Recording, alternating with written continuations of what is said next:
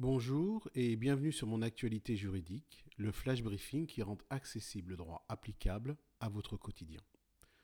En raison de la crise sanitaire que traverse notre pays, de nombreuses mesures ayant un effet sur le droit applicable au quotidien sont prises. Aussi, lorsque cela sera nécessaire, nous avons décidé de consacrer un flash briefing afin de considérer la mise en application pratique de ces décisions.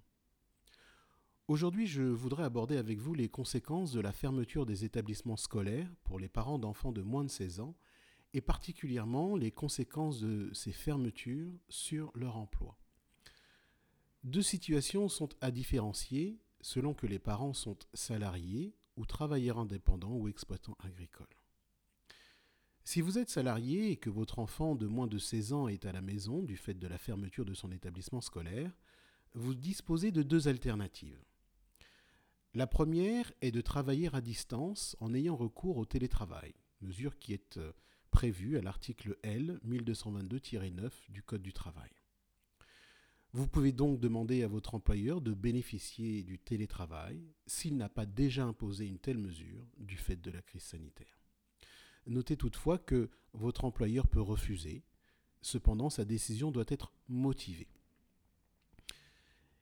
Si votre employeur refuse, ou si vous ne pouvez travailler à distance parce que votre emploi ne s'y prête pas, parle par exemple d'un boulanger, eh bien dans ce cas, vous avez la possibilité, et il s'agit ici de la deuxième alternative, d'être placé en arrêt de travail indemnisé.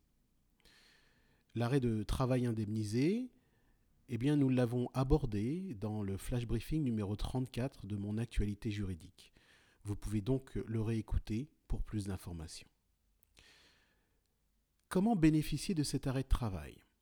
Eh bien, vous devez en informer votre employeur qui doit déclarer cet arrêt pour une durée correspondant à la fermeture de l'établissement de votre enfant, et ce, en remplissant une déclaration en ligne sur le site amélie.fr ou déclare.amélie.fr. Notez qu'un seul parent, par enfant, peut bénéficier d'un tel arrêt de travail indemnisé.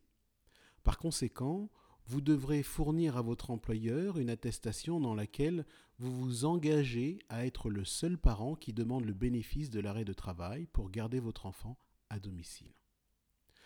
Un exemplaire de cette attestation, d'ailleurs, peut être trouvé sur le site travail emploi.gouv.fr. Vous indiquerez sur l'attestation le nom et l'âge de votre enfant, ainsi que l'établissement scolaire et la commune où il est scolarisé, et la période de fermeture de l'établissement scolaire. Dès la réouverture de l'établissement, vous en informerez votre employeur. Ce sont les seules démarches que vous avez à faire. Vous n'avez pas à prévenir l'agence régionale de santé. Notez ceci. Puisqu'un seul parent peut bénéficier de cette mesure, l'arrêt de travail indemnisé, il est recommandé aux parents de s'accorder. Ainsi, si dans un couple un seul parent ne peut recourir au télétravail, il serait judicieux que ce soit ce parent qui bénéficie de l'arrêt de travail, l'autre parent pouvant travailler depuis son domicile via le télétravail. Si les deux parents ne peuvent recourir au télétravail, il faudra déterminer celui qui devra se rendre sur son lieu de travail. Maintenant, voyons le cas d'un parent qui n'est pas salarié, mais plutôt travailleur indépendant ou exploitant agricole.